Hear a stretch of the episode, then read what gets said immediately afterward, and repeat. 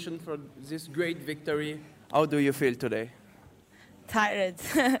uh, bon, bonjour, bonsoir. I don't know anymore. It was too long on the court. It was a tough battle. And I don't know how I managed to get through. It was very, very, very tough. Cuff, uh, Conny is a tough opponent, like unbelievable what she ran and what she fights and was I'm so happy that I that I could win in the end. Yeah.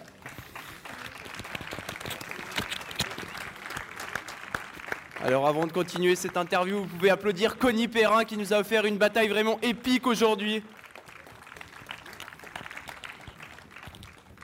So uh, your, uh, your, you, this is your third uh, victory in Montreux. How do you feel this tournament on this city?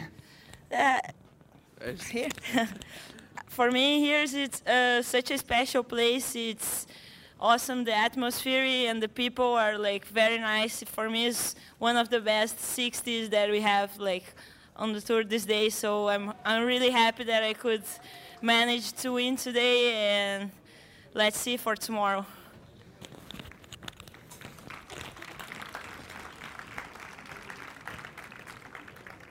Your opponent from tomorrow is uh, Julia Grabher. Uh, do you know this player? Yeah, we pretty much know everyone because we play pretty much the same tournament. So, yeah, I think she's fresher than me, but it's fine. I'm used to play like very long. So let's see what happens tomorrow on the court. And for uh, this evening, uh, a little practice just sleep. practice, I think we had like the best practice that we could ever have here. Like, no, I just need to rest and recover very well, and I think uh, I'm pretty sure I'm gonna be ready for tomorrow. Mesdames et messieurs, elle se qualifie pour les demi-finales de ce Elle Spirit Open. Gabriela Ce